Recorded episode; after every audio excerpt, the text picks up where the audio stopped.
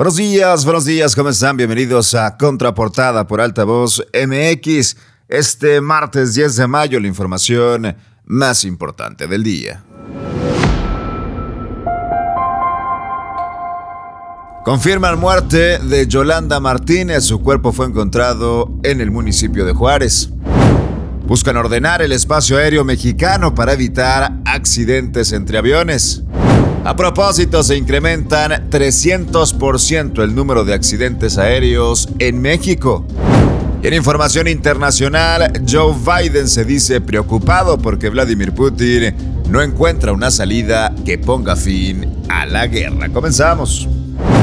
Qué gusto saludarte en este martes 10 de mayo con mucha información y vaya y que arrancamos con un tema que ha destrozado a la sociedad nuevo leonesa, que le ha quitado parte de la esperanza de haber encontrado con vida a Yolanda Martínez, otra más, lamentablemente una cifra que ha ido en crecimiento, pero sobre todo historias desgarradoras que destrozan las familias involucradas. El caso de María Fernanda Contreras, que quizá fue uno de los más sonados en los últimos meses, siguió el caso de Devani, sigue el caso de Yolanda Martínez y parece ser que en este país y en este estado las mujeres están viviendo un verdadero infierno.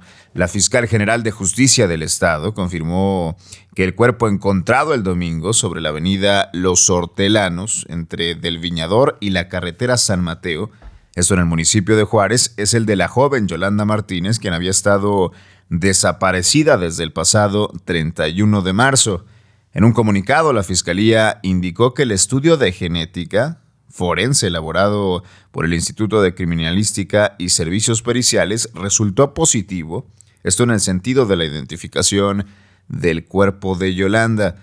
La mañana de lunes, la Fiscalía Especializada en Feminicidios, con su titular Griselda Núñez, hizo mención que la persona fallecida llevaba puesta la misma ropa que se mencionaba en los boletines oficiales en la búsqueda de Yolanda Martínez por la noche de ayer. El padre de Yolanda, Gerardo Martínez, confirmó que buscará que al cuerpo de su hija se le practique una autopsia particular y subrayó que ahora lo único que desea es que se haga justicia esto es un punto muy importante que se esclarezcan las cosas, que haya de verdad justicia y que los culpables de estos asesinatos terminen tras las rejas. Finalmente afirmó desconocer cómo fue que sucedieron los acontecimientos que terminaron con la muerte de su hija y será en las próximas horas cuando platique con los integrantes de la Fiscalía acerca de estas investigaciones. Tras la confirmación de que el cuerpo encontrado en Juárez era el de Yolanda, el gobernador Samuel García mandó el pésame a su familia, esto abordado mientras salía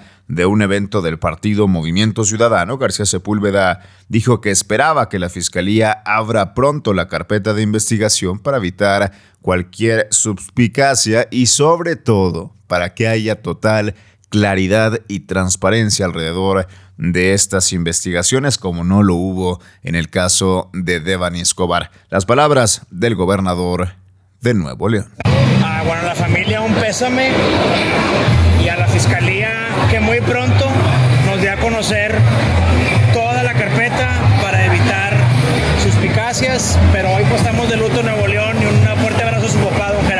Bien, ahí las declaraciones del gobernador del estado alrededor de un caso que de verdad sigue entristeciendo y enardeciendo la emoción de los nuevo leoneses. Vámonos con información nacional porque funcionarios del gobierno federal y empresarios de la industria de la aviación se reunieron en la Secretaría de Gobernación donde acordaron ordenar el espacio aéreo capitalino.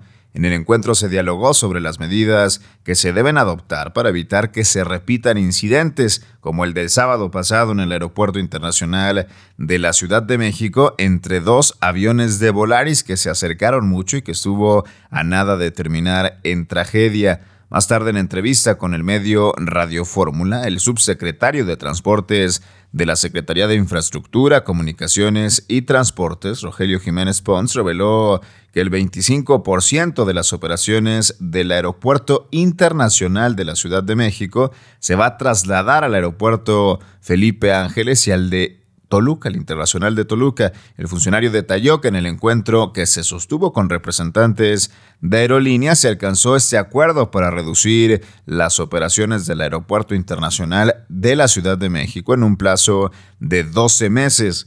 La migración del AIFA iniciará el mes de agosto, aunque inicialmente se había planeado en junio. Así las cosas con el Aeropuerto Internacional de la Ciudad de México buscan ordenar el espacio aéreo mexicano.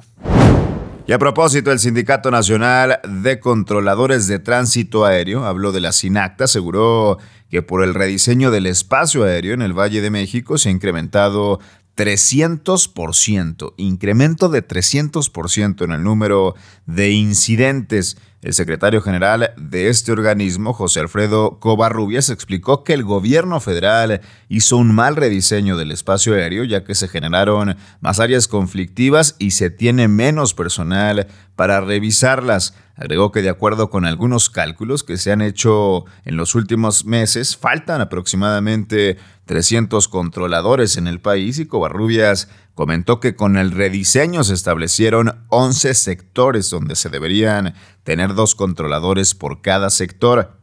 Asimismo, refirió que otro aspecto que ha generado un mayor número de incidentes es la mala capacitación que hizo el gobierno a los trabajadores sobre aspectos del rediseño. Indicó que no han querido que esta situación de los incidentes aéreos sea tratado de ocultarse por parte del CENEAM, otro organismo involucrado al respecto. 300% más accidentes en el espacio aéreo mexicano buscan solucionarlo de manera urgente. En Nuevo León, las mujeres tendrán toda la atención médica gratuita contra el cáncer de mama. Y cuando decimos todo, es todo. Diagnóstico, mamografías, tratamiento y rehabilitación. Contra el cáncer de mama vamos juntas. Ámate, explórate y atiéndete. Está en tus manos. El gobierno del nuevo Nuevo León. Y vámonos con información internacional porque el presidente de Estados Unidos, Joe Biden, dijo este lunes estar preocupado porque considera que el mandatario ruso, Vladimir Putin, no encuentra una salida, no sabe cómo salir de esto, que ponga fin a la guerra de Ucrania después de no haber logrado ocupar el país. Durante un evento benéfico con las afueras de la capital, Biden opinó que Putin creía que podía romper a la OTAN y a la Unión Europea cuando ordenó el pasado 24 de febrero la invasión a Ucrania, pero según el presidente estadounidense no lo ha logrado. Biden, quien calificó a Putin de muy calculador y consideró que no está logrando encontrar una salida a la invasión, por lo que la Casa Blanca está estudiando qué hacer al respecto y qué proponer al respecto de esta eventual salida. En un inicio, las tropas rusas intentaron tomar la capital ucraniana, la de Kiev, pero en abril se retiraron de la zona y centraron sus esfuerzos en la región de Donbass, en el este de Ucrania. Así las cosas en ese conflicto internacional donde parece ser que Biden va a proponer ciertos momentos, ciertos caminos para lograr la salida de Rusia de Ucrania. Hasta aquí la información más importante de este martes 10 de mayo, Día de las Madres, a festejarlas en grande, pero antes con la información más importante. Que tengan un excelente día, nos escuchamos mañana con mucho más en Contraportada por Altavoz MX.